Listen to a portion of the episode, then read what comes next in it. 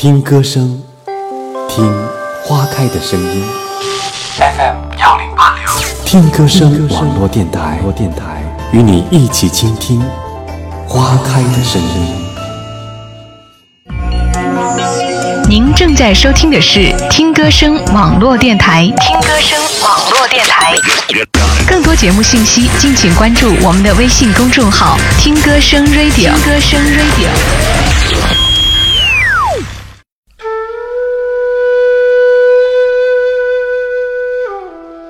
亲爱的朋友们，大家晚上好，欢迎收听《听歌声晚安故事》，我是主播麦子，好久不见。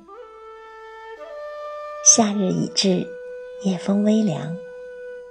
今晚和你一起读的文章是《不懂拒绝，你就做一辈子老好人吧》。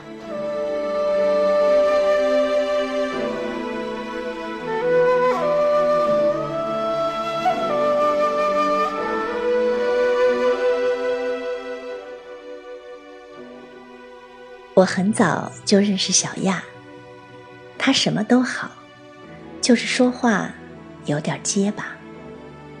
正常说话时其实还好，就是在生气时，像有人捏住了他的喉咙，讲出一个完整的句子都觉得费力。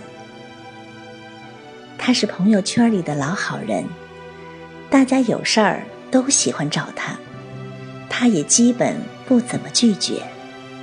最夸张的是，有一次前男友搬家，他还去楼上楼下帮忙搬了一天。那一天，前男友的现任竟然去做头发去了。搬完后，灰头土脸的他和神采奕奕的现任还在楼下打了个照面。回来后，他竟然还在我面前夸别人头发做的有多好看。我听了这事儿后，气不打一处来，把他骂了一顿。当时他脸涨得通红，眼泪哗哗的流了下来，就是不说话。所以，想必你也猜到了。当初他和前任分手的时候，是拿过好人卡的。一个姑娘还拿了好人卡。据他前任说，他对谁都好，对谁都不拒绝，实在让人不放心，所以不合适。一个姑娘好到让男人没有安全感，他也是可以的。我跟他一起长大，我知道他一直为自己的缺陷耿耿于怀。他自卑，他底气不足，他总是害怕朋友会离他而去，所以他从来不会拒绝。我告诉他，有时候应该说不。他笑着告诉我，其实帮别人挺好的。自己也开心，他开心吗？没有，至少我几次看到他因此而落泪。老好人因为自身缺乏力量，总是害怕失去，极度在意别人的评价，所以总是习惯性答应别人的请求，向他人示好，不敢拒绝旁人。哪怕这些帮助会给自己带来很大的困扰，仍会咬着牙上，义不容辞。在外交上，老好人只会透支自己，向别人提供福利，用福利获取好感，没有勇气说不。而有魅力的人则会坚持原则，表明立场，不自卑，不妥协。可以伸手援助，也可以礼貌拒绝，朋友反而更多。老好人虽然帮助过很多人，却并没有多少人为此感恩。他们忘记了当初来请求时眉毛紧锁的神情和略带哭腔的嗓音。他们忘记了他们讲起故事来恨不得配上悲惨的二胡背景音效的情景。他们忘记了自己得到帮助后那自然流露出的眼闭收工后的释然。他们忘记了自己起身离开。凯旋而归的飒爽英姿，他们只记得在下次有难的时候再找你。毕竟你是个老好人，大大的老好人。我们要做个好人，而不是一个老好人。虽然我深知当个老好人实在没什么好，可仍然不由自主地活成了一个老好人。从学生时代起，我就喜欢了解一些科技产品，生活圈里的科技宅，大家有不懂的技术问题，都喜欢找我。前不久，一个女性朋友 M。找上了我，让我帮她选台笔记本电脑。我问他有什么需求，他说平常上网看看电视剧、玩玩游戏什么的。另外，他还提出一个要求，就是开机要快。他是个急性子，总价不超过五千就行了。后来我就给他推荐一款颜色亮丽、带有固态硬盘的笔记本，简直完美匹配他的需求。只不过价格到五千二百九十九，我就自己额外掏了三百，帮他把电脑搞定了。他收到电脑后，好久都没有联系我。我对自己挑选的电脑很有自信。一个月后，我出于邀功的想法拨打了他的电话。接通后唠了几句家常后，我就迫不及待地进入正题，问他电脑用的怎么样。他愣了一下，说：“嗯，快倒是挺快的，就是价格有点贵。我听别人说没有必要弄一个固态硬盘的。”我心想，他是听了谁的妖言蛊惑，不懂行情就不要瞎说好吗？我回应他说：“你先用段时间，过段时间你就会发现他的好的。”真正过了一段时间后，他果然发现了他的好，发现我好会用它赚钱。他认为我不是买贵了，而是。从中赚了差价，连帮忙买台电脑都会动点手脚，这种人太无耻了。我是从另外一个朋友那里打听到这个消息的，说他已经向好几个人这样埋怨了我。我当时听完就是一口血，没想到帮人竟然帮出这种结果。如今电脑价格那么透明，多少钱你不会在网上查查吗？算了，已经有了这样的怀疑，解释也没有用，大不了以后井水不犯河水。我以为这事儿会就这样结束了，没想到后来他又找上我。说电脑软件总有些莫名其妙的故障，看能不能帮忙装个系统。我想起之前他在背后说的话，心里一百个不愿意，但又不知道怎么回绝。关系闹成这样都会找到我，看来他是遇到真麻烦了。于是我就答应了，帮忙把系统重装好了。装好后，又是几个月没有联系。再次收到他的信息是在朋友群里，喊完我的名字，直接骂骗子、大骗子、恶心。不明真相的潜水的朋友纷纷出来询问是什么情况。他说他新办的网银才用两次就被盗刷了两万元。他说他没有泄露网银信息。只在我帮他买的电脑里查过，电脑的系统也是我装的，肯定是我搞的鬼。在他的电脑里装了什么后门？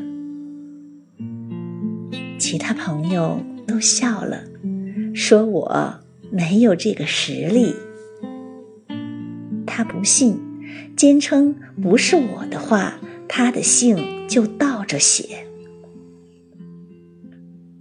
我当时觉得我自己简直就是个傻逼，帮人帮成这种后果。我直接回了句：“你报警吧，不多说了。我愿意配合公安机关调查。如果不是我，记得带上身份证去户籍处改名字。”发完后，群里的几个朋友。都找我私聊，表示相信我，还说我的回应太过瘾了，简直爷们儿。看我爷们儿一次，他们哪里知道我孙子了多少次？朋友间但凡买个电子产品，都会找上我，有点故障就会 call 我电话。自打答应了帮第一个小伙伴买了手机后，第二个小伙伴就开始找我配电脑。圈子里的人迅速达成共识，形成了应激反应。只要电子相关的问题，都会直接找我。起先我觉得很过瘾，满足了某种虚荣感。后来发现，简直是个负担。只要有人找上了，哪怕自己有事，也得先推一下，把别人的事先搞定，才安心。否则，别人心里就会想：凭什么帮他那么积极，轮到我就爱理不理了？有时候尝试找个理由婉拒一下，比如感冒不舒服，加班赶标书。可是感冒终有好的一天，标书总有送标日。下次再找上我，又得找个新理由，哪怕理由再充分，一而再、再而三的理由，说服力只会不断下降，最后还是得乖乖的过去帮忙，脱不了宿命。老好人有一万次想要拒绝的经历，可没有几次有勇气真正说出来。他们容易妥协，不敢拒绝，总认为为难一下自己没事儿，不能让别人尴尬，怕别人会觉得难堪，于是一步步退让，直到退到角落，直到。别无选择，不要老是想着讨好别人，你自己也是值得被爱的。你一味的退让，并不能为你赢得尊重。有时候，一个人的魅力是通过拒绝体现的。通过 M 这件事后，我痛定思痛。好像开始有了义正辞严的拒绝别人的勇气。我希望小亚也能尽快走出这种心态，把它解救出来。我把我的困扰和故事讲给他听。小亚听完叹了口气，说：“你记得去年我也找过你帮忙装系统吗？”你说等你做完标后就给我装。过了一个月后，我再问你有没有时间，你说你感冒了。后来实在是影响工作，我就去找了别人了。我听了之后，一下子有点尴尬。小亚帮助过我很多次，我竟然曾经这样对待他，而不自知。我自认为自己是个老好人，而小亚显然是更深层的老好人。他是相对于我的老好人。当我潜意识中认识到这点后，就开始不自觉地遗忘他的需求，忽视他的感受。我们已经习惯去伤害老好人了，因为他们的不拒绝和不反抗。我们常常会把老好人的好当成一种理所当然，对他们欲取欲求。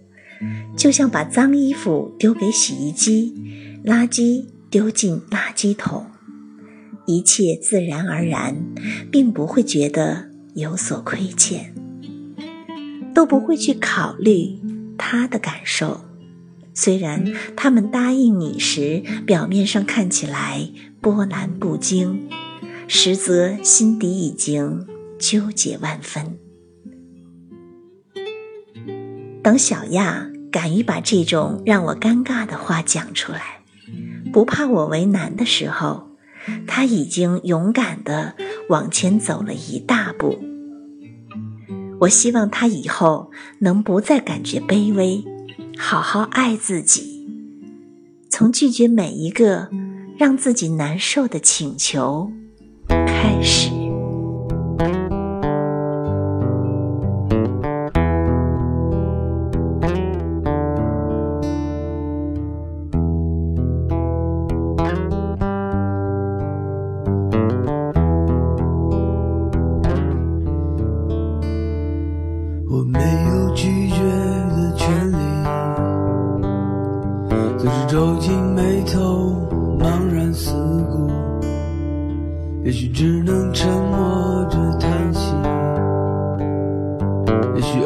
醒来却不知所措。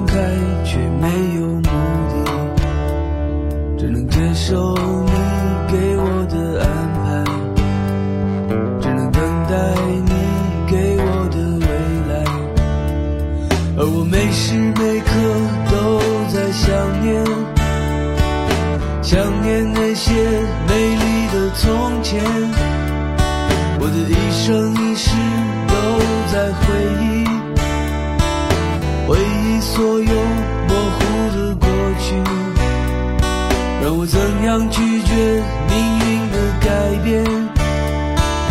怎样拒绝陌生的未来？只能等待那些遥远的奇迹，我的注定永远在路上。